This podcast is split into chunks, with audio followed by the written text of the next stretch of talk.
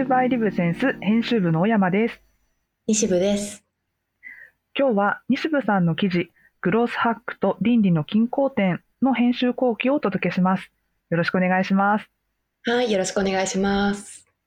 えーこの記事は昨年の2021年の2月に公開されたものなので、もう約1年前になるんですね。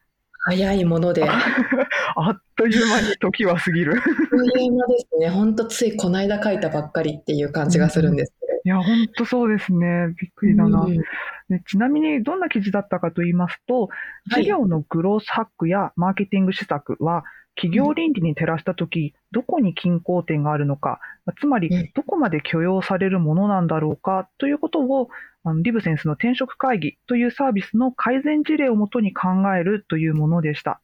はいちな。みに、はい、転職会議ではメルマガの送信者名を女性名に限定する、まあ、グロースハック施策をその当時行っていたということですね。うんうんうんはい。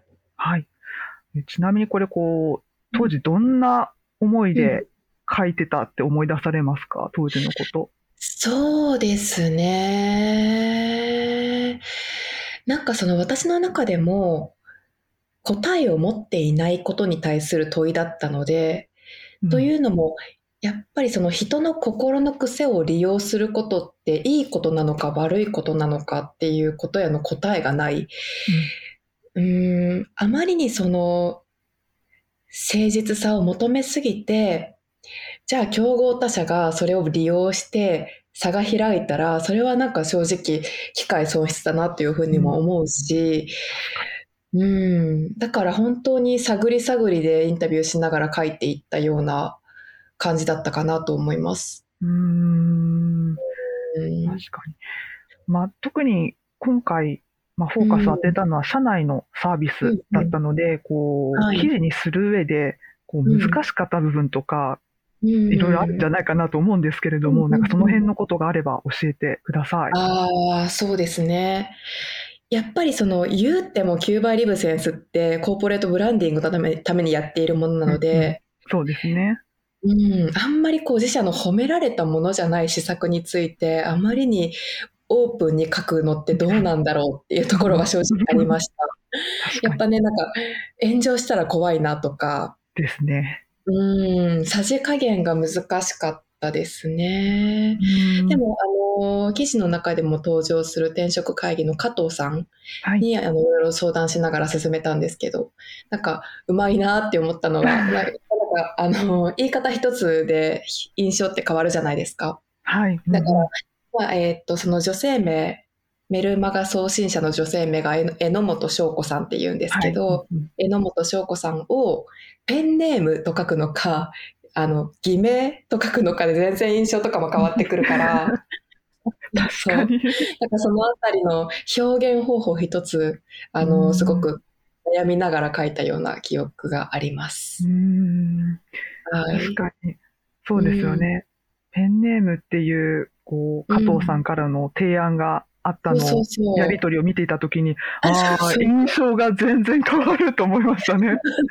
なんかそう、偽名というと、なんかこう、さも悪いことをしているかのような印象が出てしまうけど、そうではなく、当初としては、やっぱりこう、開封率を上げたいとか、結構純粋な、こう、ユーザーに届けという思いを込めて使っていた名前だったけれども、じゃあそれをどういうふうに記事で表現するかって、本当に結構細やかに考えていきましたよね、その辺。うん、そうですね。でもやっぱなんか、あの、リードにも書いたんですけど、やっぱり日々思うところはあって世の中のサービスに対して、うんなんかこう、昔はそこまでじゃなかったけど、今の日常生活ってなんか強い集中力を持って生活してないとよう、なんか簡単に、うんうーん、誘惑されちゃうなっていうふうに思ってるんですよね。すごくわかります。うんそうそう、うんネットフリックスとか見てても、一個のエピソードが終わった時に、次のエピソードを見ない方が難しい。確かに。もうワンクリックするだけですからね、ポチと。いやもうワンクリックすらしない、そのまま 始まっちゃうしなんか制作側もね、当然、あの次が見たくなるような終わらせ方をするじゃないですか。そうですよね。そうそう。やし、その、インターネット広告広告一つとっても、やっぱり自分がなんかすごい買うかどうか悩んだ商品、長く滞在した商品をまた、あの、こちらに表示してきたりとかして、はい。いや、本当に受け身でいると簡単に流されちゃうなっていう、簡単に時間を奪われちゃうなっていうふうに思っていたので、うん、で、それは、まあ、そりゃ事業者側だとそうだよなとも思うけれども、なんかこう自分の中にこう侵入されてるような気持ち悪さみたいなのがあったので、うん。うん、それは消費者側として書いてみたいなって思うところと、一方で、その事業者側としてそういうところ、うん、を利用することはうん。いいのかどうかっていうところも踏み込まなきゃいけないし、その両方の面から迫ってみた記事だったかなと思います。確かに。ででもなんかその両方の視点、立場から書くこと自体もなかなか難しそうですよね。そうですよね。二重人格みたいな感じ そう。身内のことを言いつつ、でも改善してることは若干こう肯定しつつで、もうんう書き方一つ変わるだけで、ね、なんかちょっと自画自賛みたいに聞こえてしまっても。真意が伝わらないしみたいな難しさはあるなと。ポンプじゃんみたいなね。うんね、言ってますよね、書きながら、そうならないように、どう表現伝えたらいいだろうかみたいな。ねえ、難しかったなと思います。うんでも実際こう、読んでくださった読者の方からどんな反応があったりしましたか、それはもうなんか予想以上に良かったですね。お。褒められていいの？っていうぐらい褒められたような気がします。でもっとこう批判的なものがあっても。そうそう、やっぱりこれまで自分たちがやってきた不誠実だった部分を、あの告白した記事だったので、もっ確かとそれに対するネガティブな反応、リアクションがあるかなって思ってたんですけど、に。ここまであの透明に自分たちの、うん、施策をオープンにできてすごいとか、なんか、うん、誠実、誠実さを感じるとか、逆にね、そんな反応もあったりとかして、逆に褒められすぎていいのかなって思ったぐらいでしたね。予想に反して、うん意 そう。外とうん。好意的に受け止めていただいたのはありがたいですね。ありがたかったですね。うんあと、インタビューされた加藤さん転職会議の加藤さんのお話も、こう、はい。記事中で読んでとても興味深かったんですけれども、うんこう直接お話をこう伺いながら、ヒアリングされながら、何かこう印象に残っているお話とか言葉ってありましたか、ああ、そうですね。あの、2002いやー2021年時点で、この施策を新たにやっていたかっていうと、そうじゃなかったっていうことを加藤さんおっしゃっていて、はい。だからその、慣習となったことに対する鈍感さとか、問いがないことへの危険性みたいなことをおっしゃっていて、それはハッとしましたね。あの少し前のマッハバイトがナイトワークを掲載開始した時の記事にも同様なことが書いてあったかなと思うんですけれども、はい。なんかこう、今改めて、なんでナイトワーク掲載しないんだっけっていうと特に明確な理由もないけれども、これまでそうだったとか、業界のルールがそうだからみたいな理由で、なんとなくそれまでの慣習が継続されてしまう、うん。うん、っていうのが確かになっていうふうに思いましたね。あとは、今回その女性名でメルマガを送ることを廃止した、廃止するのを決定した理由の一つが、影響度がそこまで大きくなかったからっていうのが、ちょっと僕が分かったっていうふうにあったんですけれども、じゃあ、その影響度が大きかったら使い続けていたか、うん。女性名を使い続けていたかっていうのを聞いたんですけれども、はい。もうそれはないだろうっていうふうにおっしゃっていたことも印象的でした。やっぱりその、うん。まあ、タイミングいつ辞めるかっていうところはあったかもしれないけれども一回あの問題提起されたことを不誠実と思いながら継続することはできないっていうふうにおっしゃっていて、まあなんかそれもなんだろうなリブセンスらしいというか、うん。うん。そうだよねって、うん。うん。思ったようなところでしたね。確かに。そうですね。ん。今、あの、紹介してくださったエピソードは、うん確かに記事中にも書かれていて、こううん読みながら、なんかこう、もやもやをそのままにしないのって、うんやっぱりこう、大事なことだし、うんうんなんかそれがリブセンスの良さなんだなっていうなんかこう、読みながら思ったところでははいありましたね。うん。うん。そうですね。うん。うん。